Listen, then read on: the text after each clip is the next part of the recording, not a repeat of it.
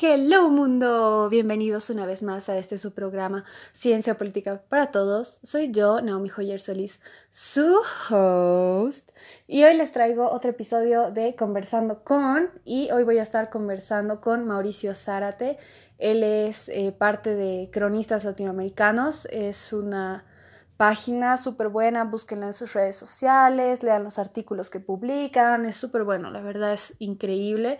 Y bueno, aquí en Bolivia también es parte de, del CONADE, ¿no? Vamos a estar hablando un poquito de su persona y ayer eh, tuve esta conversación con él, así que les dejo nuestra increíble conversación para que la disfruten. Y con eso, con esa pequeña introducción, como ya les comenté, doy la bienvenida a Mauricio Zárate, él es un cronista latinoamericano. Bienvenido a Ciencia Política para Todos, Mauricio. Hola, Naomi, gracias por la invitación. Bueno, aparte, eh, Mauricio, de, ser cronista y demás, tienes más eh, actividades dentro del país y personales. ¿Por qué no nos cuentas quién es Mauricio Zárate? Uy, eh, bueno, Mauricio Zárate es abogado. Es una persona extremadamente fascinada por la política, también por el derecho, lamentablemente. En este momento está colaborando, estoy colaborando con, el CONADE a partir del Departamento de Comunicación, junto con Danilo Romano, con Gonzalo Carrera, con Eina Rosso. Y tengo un par de actividades más, un poco más secretas.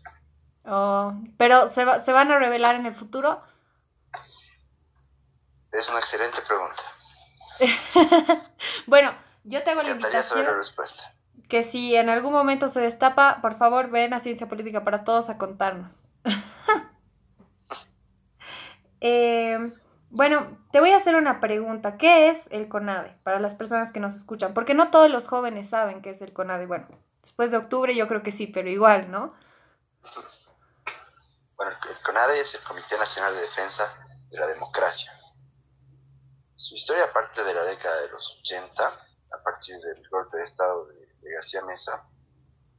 Y en esa época básicamente era un colectivo de muchos sindicatos, de muchos estudiantes de la Universidad Mayor de San Andrés, que, iba en contra de la, que iban en contra de la dictadura. Una vez restaurada la democracia, eh, ya, en, lo que viene a ser, en cierto modo, una etapa liberal.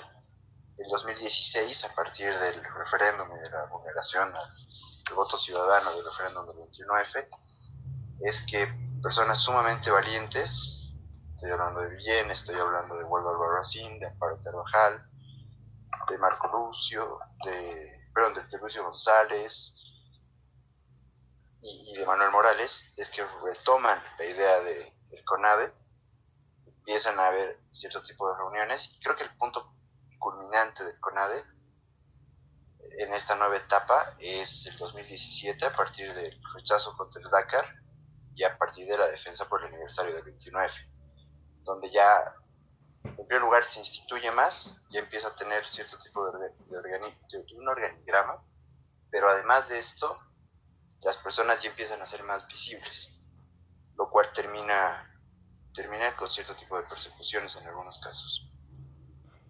Ya, y Mauricio, tú dentro del CONADE y de todas las actividades que están realizando, ¿de qué se está encargando el CONADE actualmente? ¿Qué es lo que están proyectando? ¿Cuáles son sus actividades del momento? hay que entender que los miembros del CONADE son muchas plataformas ciudadanas, pero, pero no son solamente eso, son muchísimos colectivos, son sin ir muy lejos, ADEPCO, que es parte del CONADE, representantes de, algún ala del CONAMAC, y cada uno tiene un interés específico, desde el tema de la protección a la madre tierra, realizando denuncias y demandas contra, contra la quema de la, de la chiquitanía, contra los decretos supremos y leyes que atentan contra esto. Incluso ha llegado a haber algún tipo de, de acercamiento con plataformas que querían una explicación respecto a la reivindicación marítima, la verdad es que la cantidad de actividades que tiene el CONADE, considerando la cantidad de plataformas que son parte del CONADE, es sumamente grande. Súper. ¿Y cómo ves tú el tema de las elecciones, las últimas decisiones que se han dado? ¿Qué análisis podrías brindar? Como abogado y como interesado en la política, político, activista? como abogado sería muy aburrido. Pero, a ver, en primer lugar me, tengo que desligar de, la posición del CONADE. Ya. Ahí sí te voy a dar una, una posición totalmente mía, porque el CONADE sí tiene una posición al respecto que es un poco más compleja que la mía. Ya. Y que es diferente. Yo creo que tienen que realizar elecciones este año, creo que tienen que realizar elecciones lo antes posible, pero también creo que tienen que realizar elecciones en el momento en el que menos personas estén en riesgo. A partir de eso, mi posición incluso jurídica es, ya, ya existe una, una, una ley que, que va a ser promulgada, va a ser promulgada pronto, estableciendo el 6 de septiembre. Y eso va a pasar. El tema es muy sencillo. Si en agosto, si el 6 de agosto no hay las condiciones, se tienen que suspender un mes. Tiene que seguir pasando eso. Ahora te, voy a aburrir solo un ratito. En sí lo que se interrumpió a nivel de elecciones fueron entre 45 y 60 días. Es decir, el verdadero retraso por la pandemia fueron de 45 días. Lo que tenemos que, bueno, lo que se tiene que suplantar son 45 días. A partir de eso no sé si es necesario estirar demasiado y al mismo tiempo creo que el Tribunal Electoral, además de tratar de de, ir a elecciones de manera pronta y segura, tiene que, tiene que hacer lo posible porque este calendario no beneficia a nadie. Claro.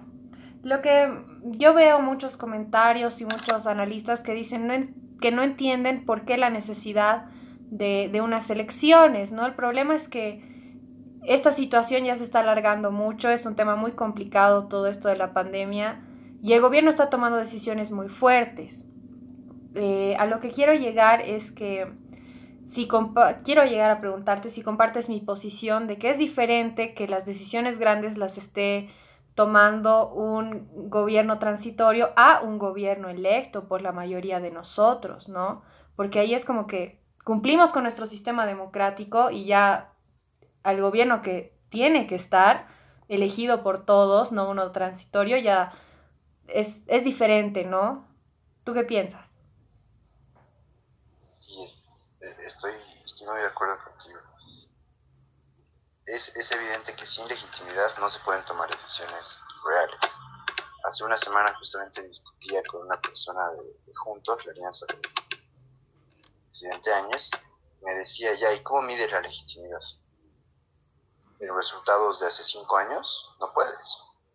Entonces su tesis era, tenemos legitimidad, pero no es cierto no es cierto ni desde un punto de vista realista ni desde un punto de vista ideal.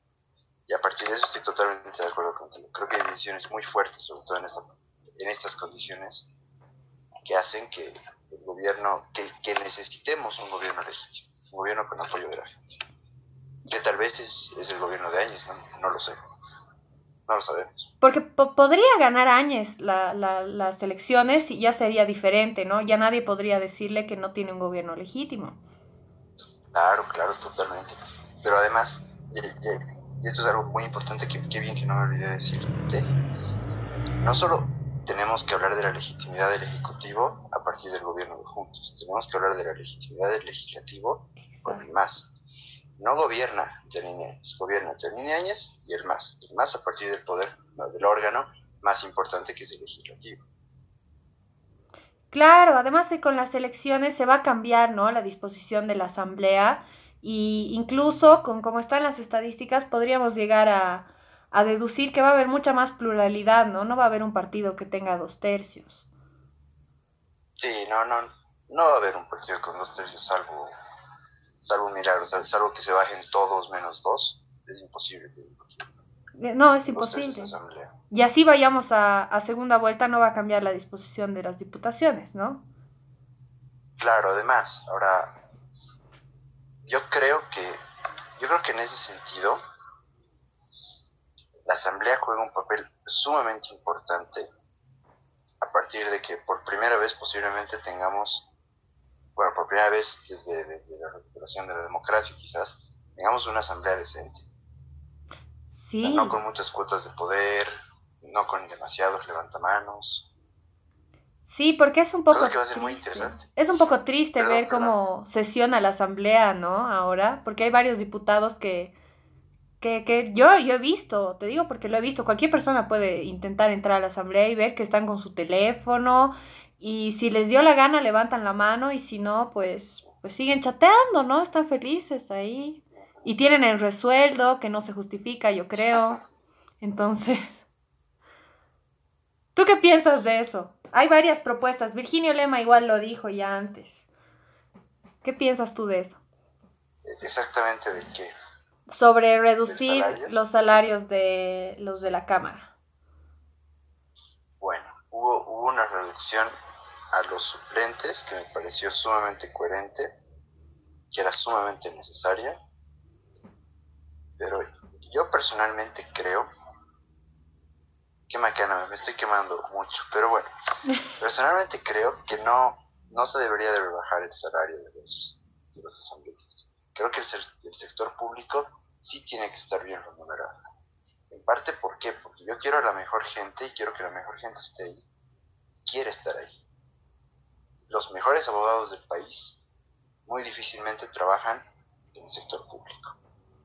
Por ejemplo, si tienen un incentivo por ejemplo, que, que pasa en Uruguay, de, donde ser juez es verdaderamente el honor de tu vida y, es lo más importante que te puede pasar, en parte a partir de la, remuneración, pues sería bárbaro que eso llegue a ser un incentivo acá. Ahí creo, sospecho que choco ligeramente contigo. No, ¿sabes? puede que yo tenga una perspectiva diferente, pero está bien y está bien argumentada, ¿no? Porque es lógico también decir, ¿por qué va a robar una persona que tiene un buen sueldo? ¿Te das cuenta? Claro. ¿Cuál sería el interés político de los diputados de hacer movidas por plata si, o de los senadores si, si están bien remunerados? No tienen ningún interés. También lo puedes poner de ese lado. Pero... Claro, es un poquito simplista mi parte, pero, pero qué bien que se entiende mi punto. No, sí, claro, se entiende. Es lo, a lo que yo quiero y a lo que voy es generar debate, ¿no? Porque es sano tener diferentes perspectivas. Ahora, yo, por ejemplo, sí creo que en tiempos de pandemia, de crisis, no deberían pagarles igual, ¿no? Para que el Estado ahorre dinero. ¿No? ¿Qué es lo que... Sí, ese es un excelente. Ese sería un excelente medida. Claro, eso es lo que te decía que comentó Virginio Lema, ¿no? Y yo dije, wow, realmente, o sea, eh, tiene razón porque tampoco es que están trabajando mucho ahora.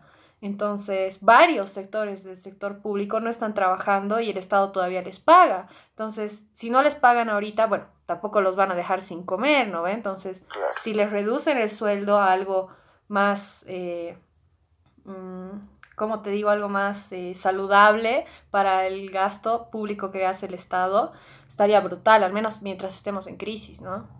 Que va para largo. coincido plenamente coincido plenamente. Creo que no es demasiado difícil. Creo que políticamente sería una figura muy buena casi para todos. Pero claro. Ahora, ¿cuál es tu posición personal sobre los candidatos? ¿Cuál crees que es el más idóneo? Uy. ya, por, por, por razones... No, mentira, voy a tratar de ser lo más honesto posible. Pero por cierto tipo de razones no te puedo dar la posición que me encantaría decirte. Claro. A ver, en primer lugar, bueno, empecemos por, por Luis Arce. Si me lo permites. Voy a tratar de ser breve. Por favor, si me estoy alargando, dime. No, no, no, no. El micrófono es tuyo. Aquí el invitado y a quien queremos escuchar es a ti. Muchas gracias. Eh, bueno, eh, en el caso de, Luis Arce y de David Choquehuanca, la posición tengo una posición dividida, una para David Choquehuanca y una para Luis Arce. Sobre Luis Arce, tengo que ser tajante. Tenemos una, una informalidad de más del 70%. Se ha invertido más en el Ministerio de la Presidencia que en el Ministerio de Salud. Se han construido un montón de hospitales que nunca han sido equipados. tuvimos el escándalo del Fondioco. Poner de candidato a Luis Arce es básicamente decirle al pueblo boliviano, espero que ustedes nunca hayan leído las noticias con David Choquehuanca no me pasa algo así. Sectores sumamente opositores a él me llegaron a decir que es una de las personas más abiertas que había en el gobierno. Yo tengo una simpatía muy pequeña en realidad, pero tengo una pequeña simpatía con David Choquehuanca, desde el punto de vista de que literalmente al señor le dijeron, tú puedes reemplazar a Evo, así que te mandamos al cadavérico alma. Y eso es terrible. Eso demuestra que el MAS nunca fue partido. Es una pésima alianza. Es, son los dos ministros que más tiempo estuvieron en el MAS. Si no me equivoco, al menos ejerciendo cargo. Pero es que Luis Arce es un pésimo candidato. Respecto a. Bueno, respecto a Tuto Quiroga, tampoco me quiero quemar mucho, pero creo que es un institucionalista. Creo que está con gente muy interesante, como, como sea el caso de Palenque, que, que es un tipo que yo considero muy interesante, muy inteligente, muy probo, un poquito susceptible, pero muy probo. Y Tuto Quiroga es un institucionalista, es un tecnócrata que definitivamente quiere lo mejor para Bolivia. No estoy de acuerdo con las medidas económicas, con todas las medidas económicas que pone. Y personalmente no me siento, no me veo votando por él. Pero me gustaría que llegue más alto que, que otros candidatos, entre ellos que Luis Fernando Camacho. Mm, ¿Cómo me haces quemarme? Qué vergüenza. A ver. no, no, tampoco tengo nada en contra de Camacho. Creo que Camacho fue, fue una persona muy, muy valiente, más allá de lo que se diga. No fue figuretti, sí fue figuretti, pero fue muy valiente. No sé si tú estuviste en, bueno, estoy seguro, estoy casi seguro que estuviste, no quiero, en, todo lo que fue octubre y noviembre, saliendo a las calles, haciéndose gasificar, yendo a los lugares, y perdóname, pero viajar hasta La Paz, saber que te tienes que pasar por el alto, saber que tienes, y ojo, eh, no por el alto como el alto, sino por el alto porque se instrumentalizó a gente para que vaya al alto. No digo que eran norteños ni siquiera, pero tener la valentía de hacerlo merece, un, merece una estrellita, pero no merece la, la cinta presidencial. Es una exageración. El Comité Cívico por Santa Cruz, conozco algunas personas, son muy buenas personas, pero no comparto prácticamente nada con ellos pensar en federalismo, y aquí ya lo sumo Pumari, es una locura en un país tan desigual como Bolivia, no puedes comparar lo que hay en Santa Cruz con lo que hay en Potosí. No puedes ignorar 50 años en los que no, en los que no se mantuvo, en los que se ayudó a Santa Cruz y al Oriente, porque son Bolivia. No puedes hablar de federalismo, sobre todo ahora, después de 14 años en los que nos dividieron tanto. Ya poniéndonos con los divertidos, eh, y aquí no me quiero quemar mucho. Bueno, discúlpame que te corte, Mauri, pero es, es bueno eh, dejar en claro a la audiencia que nosotros nos podemos llevar muy bien personalmente con algunos candidatos, pueden ser nuestros amigos, podemos simpatizar porque los conocemos en persona. Yo aquí en mi programa he tenido candidatos que los he conocido y me han parecido increíbles personas y muy buenas, súper increíbles, ¿no ve? Pero ahorita estamos analizando cosas concretas, estamos siendo analíticos, estamos poniendo las cartas sobre la mesa de manera analítica y objetiva. Entonces yo no considero que te estés quemando al dar tu opinión, más bien considero que al dar tu opinión estás siendo objetivo, más bien. Si piensas que, ay, tal vez le molesta, pero bueno, ¿no? Estoy siendo objetivo, así son las cosas. Y parte de ser objetivo es el problema que, comentabas cuando hablabas con una persona de juntos. Y eso es lo que no había en el más. Y yo lo dije en un episodio anterior en mi podcast. Tenemos que evitar esos eh, fanatismos partidarios.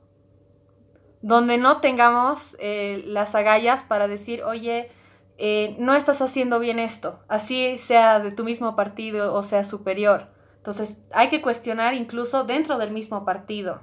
No, eso no había en el MAS, por ejemplo. Sus diputados se quedaban callados aunque no piensen igual. Entonces, no te estás quemando, estás siendo crítico, objetivo y estás generando verdadera discusión que es la que lleva a la política a ser una mejor política. Pues, ya habiendo, habiéndome dado la confianza para decirlo, eh, tienes muchísima razón. Eh, bueno, Áñez El gobierno de Áñez tiene muchas particularidades. Tiene alianzas que definitivamente no me gustan y que eso sí lo puedo decir públicamente porque lo conocen todos. La alianza con Luis Revilla, perdónenme, pero qué afortunados todos los partidos porque te hayas aliado con religión. 20 años en la alcaldía, madre mía, te quejabas de... Pero bueno, además de eso, tiene alianzas curiosas, como en la UCS. Como, como la última UCS, no la UCS como, como institución, sino la última UCS con Hugo Cárdenas, que es un excelente profesor, que es una excelente persona, que no sé qué diablos ha comido durante dos años, pero que es un excelente profesional. Y mucha gente de la UCS, y aquí igual lo digo públicamente, gente como el señor Cristian Tejada, que perdónenme, pero, creo que puede mejorar bastante en muchos sentidos. Pero también tiene alianzas con gente que en verdad, y aquí también voy a decir una, una opinión poco popular, pero sumamente analítica, gente que en verdad sí ha tratado de ayudar a Bolivia. Para mí, Samuel Dora Medina, con muchas críticas desde mi punto de vista, sí fue parte de un gobierno nefasto, pero se quiere o no, intentó crear partido. Yo me animaría a decir que Unidad Nacional llegó a ser más partido que el MAS en algún momento, a nivel de institución, por ejemplo. Y Janine Áñez en sí, por lo que he conocido, es una excelente persona y es una persona sumamente proba. Me decían lo mismo de Yerko Núñez, por ejemplo, sin, sin, sin echar ni decir nada porque no hay sentencia ni nada por el estilo. De Yerko Núñez siempre he escuchado las mejores opiniones de Oscar Ortiz no tanto, pero encuestas no sé.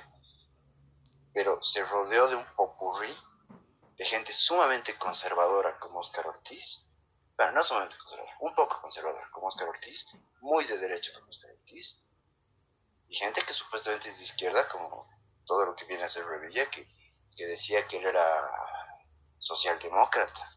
No me imagino un, social, un socialdemócrata aliándose con, demócratas.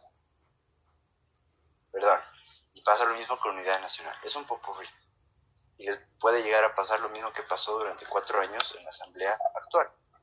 Que tiene esa gente institucional que en verdad quiere lo mejor para Bolivia y que tiene una idea sumamente clara y humanista, como Jimena Costa, y tiene esa gente como hasta Eric Morón. Un partido tiene que tener una idea, tiene que tener un lineamiento con librepensante es bueno, pero tiene que tener un lineamiento. En el caso de, de Mesa, ah, y su candidatura fue un error. Ya que estamos quemándonos, metamos la pata bien. Su candidatura fue un error. Si ahora mismo Áñez no fuera candidato y dijera, no voy a dejar el poder hasta que tengamos las condiciones, ya es presidente del 2025. Pero la pura. Eh, respecto a Carlos Mesa. Carlos Mesa está rodeado de gente extremadamente interesante. Gente que, incluso asistió a reuniones del CONADE, ya que estábamos, como José Antonio Quiroga, gente capísima como Ricardo Paz. El propio Pedraz es un tipo extremadamente inteligente. Tengo miedo de que sea demasiado pronto. Tengo miedo de que se esté lanzando a la piscina con un partido que aún no es partido. Al final, el no ser político y tener gente que no es política no necesariamente es bueno en la política. No, claro. Que soy. Y, y yo creo que, que sí, que sí pesa mucho, ¿no? Porque algo que yo, que es lo que yo hago en mi programa básicamente es explicar muchos conceptos y uno de, de los episodios que estaba grabando recién, que va a salir posteriormente, spoiler alert, es sobre partidos y un, voy, voy a hacer una pequeña eh, explicación breve aquí sobre esto. Un partido es una agrupación con una misma ideología que busca ser un puente entre el Estado y el pueblo. ¿Ok? Entonces, si no tienes esa ideología, no eres un partido. En eso se resume todo. Entonces, cuando dicen, no, es que no creo que sea un problema para el partido de Áñez, lo que decías, las diferentes perspectivas. Claro que sí es un problema, porque puedes tener eh, una discrepancia con una decisión de tu partido, pero siempre con la misma idea base. ¿No? Entonces, estos nuevos partidos que están surgiendo no son partidos, son alianzas de, de como tú mismo lo has dicho, ¿no? Entonces, eso y gente, en la próxima edición de Análisis Político de la Universidad Nuestra Señora de la Paz, he escrito un artículo sobre evolución de partidos. Vayan y léanlo, por favor. Hablo sobre esto. Prosigue, Mauri. Me, me he publicitado descaradamente. Publicitarte en tu programa está bien. No, hay, ningún problema. Eh, bueno, a partir de eso, quien mejor dialogue le va a ir mejor los próximos cinco años, esté en el gobierno o no esté en el gobierno.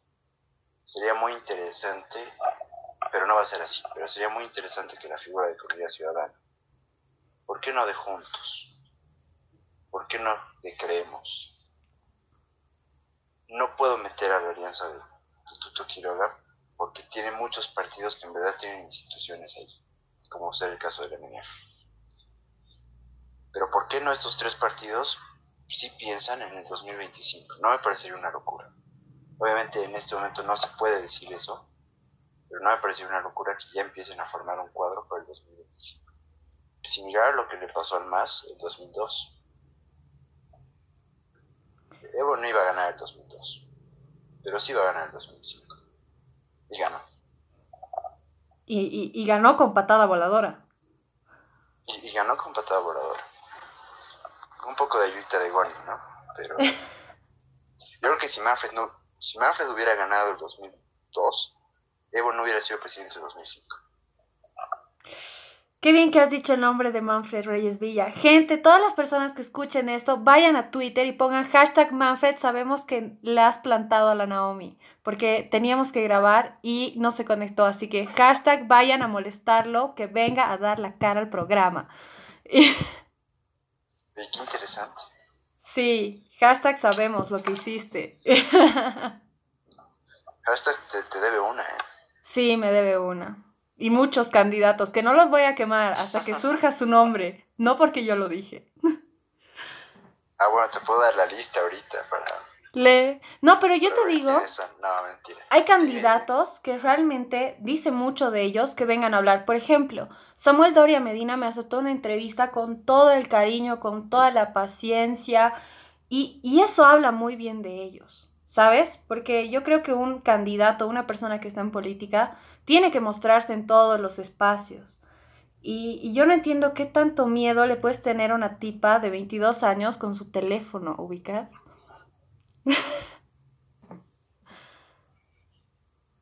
Bueno, eres un poco intimidante, pero... Oh, no, no, en, un buen sentido. pero, pero es totalmente cierto. Yo me acuerdo que en las, bueno, para las elecciones de 2019, a mí me encantó, pero me encantó. ¿Puedo hablar de otro programa aquí? Pero claro. ¿Prefieres que sea...? No, no. Ya, me, encantó, que, que, que Patsy con quien no comparto nada, más que la nacionalidad. Y, y, Víctor Hugo Cárdenas vayan a diálogo en Panamericana, me pareció alucinante. O sea, ay, qué bueno, por, si acaso, estás riéndose. Gente, me estoy riendo porque debe ser la persona más incompetente en el gobierno. Es que es una barbaridad. Por cierto, gracias, gracias, gracias Luis Revilla por, por por ponernos ese excelente gobernador. No nos olvidemos de eso. Ya que estamos, ¿no? Pero, pero ellos dos, por ejemplo, fueron a diálogo en Panamericana y me pareció alucinante. me pareció alucinante. No les importó que pelear contra analistas como, como Franklin Pareja, Julio Alvarado, que en ese momento no eran candidatos a nada. Y al final los escuchamos. Y eso es genial me parecería alucinante que de la nada llegue un candidato y te empiece a hablar en una clase sin ningún tipo de, obviamente con una invitación, ¿no? Pero sin, ningún tipo de formalidad terrible de voy a estar mañana en, tal universidad. Es, es muy feo que los políticos estén por encima de la tierra. Claro, porque más bien deberían intentar eh, dialogar, y es lo que yo digo y repito, analicen esta, estas actitudes que tienen estos actores, porque normalmente las personas que se comportan así es porque tienen algo que ocultar, porque tienen miedo a que les hagas una pregunta que a ellos no les conviene, ¿no? Entonces, si no es así, por ejemplo, a mí eh, esta semana me invitaron a, a, charlas con Tuto, ¿no? Y a mí simplemente me dijeron, vas a estar ahí y le puedes preguntar lo que tú quieras. En vivo, ubicas. Entonces es como que Ahí estás. Puedes preguntarle hasta, no sé, ¿por qué María Galindo dice que usted, Tutu Quiroga, esa gente de la CIA, ¿te das cuenta? Esa gente de la CIA.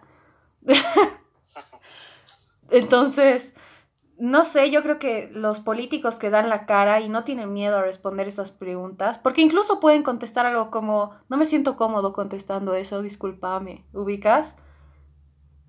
Pero... Totalmente. Pero ahí están, ¿no? Entonces hay que ser justos. Solo los que no tienen nada que ocultar son los que están ahí, son los que vienen. Es totalmente cierto, es totalmente cierto.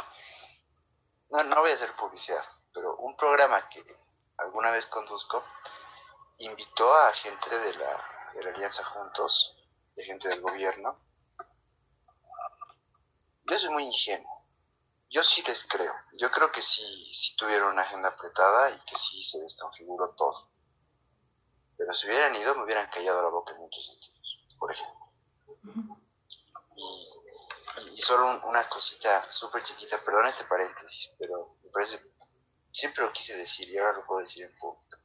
Yo creo que en un debate presidencial nadie le gana a Tuto. Y ojo, eh, para mí Tuto no es el mejor candidato. ¿En serio? Para mí sí lo es, ¿creyeras? ¿Ahorita? Sí. Soy medio izquierdoso. ¿En serio? Sí, tengo el corazón a la, izquierda y la sangre roja. Mira, qué locura. y, pero la verdad, a pesar de eso, Tuto no me parece un pésimo candidato ni un mal candidato. A mí me duele. Me parece el segundo o tercero mejor. Me, me duele que, que, que Tuto esté tan abajo, ubicas. Porque es como que es una solución, podría ser una opción, ubicas. Una muy buena mucho mejor que, Camacho, eh, con muchos más pantalones que otros candidatos y, y con mucha más legitimidad que otra señora, digamos. Entonces... Posiblemente es cierto. Eh, es una persona que tiene trayecto, que ha estado internacionalmente, que nos ha representado siempre, con sus luces y sombras, como todos. Tiene cola que le pise. Pero ahorita yo, yo digo, es el único candidato que ha agarrado y he dicho, yo voy a ser candidato. Y propongo esto, esto, esto, esto. Bien, mal, de acuerdo, no de acuerdo, pero así se postula un candidato. No, me voy a postular porque, porque sí, porque le gusto a la gente, eso dice el Facebook. Sí, sí, sí, estoy, estoy de acuerdo. Es que sí sería un buen presidente. Quizás no sé si debería decir esto, eh, pero quizás a nivel de transición hubiera sido genial tener un presidente a nivel de transición. Porque quien institucionalizó la justicia, quien institucionalizó la Defensoría del Pueblo, donde se echaban contra él cada 10 días, fue Tuto Quiroga. Y eso hay que decirlo. La magistratura creo que también, pero no estoy seguro. Entonces, la figura institucional es lo que te ayuda en un gobierno de transición.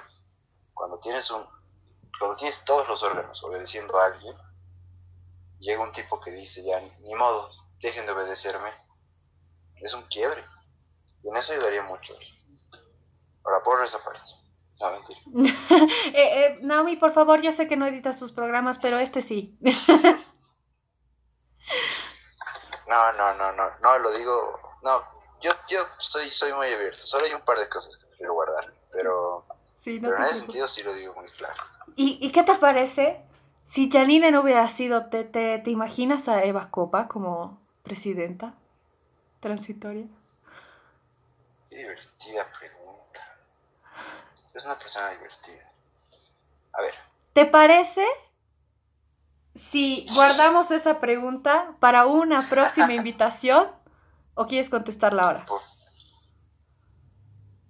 Me gustaría para una próxima invitación.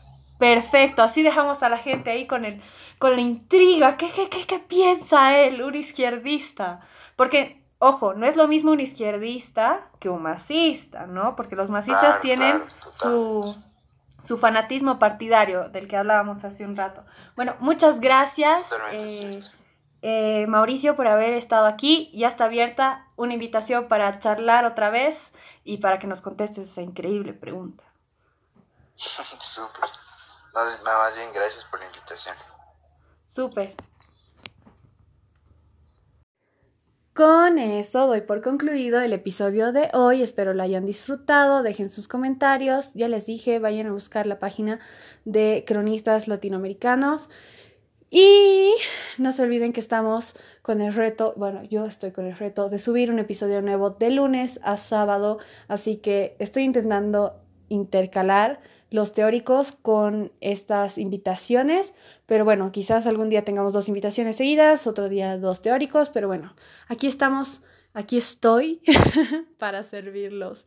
Espero tengan un hermoso día y bendiciones. Chao, chao. Sometimes I just don't know what to do. It should have been you.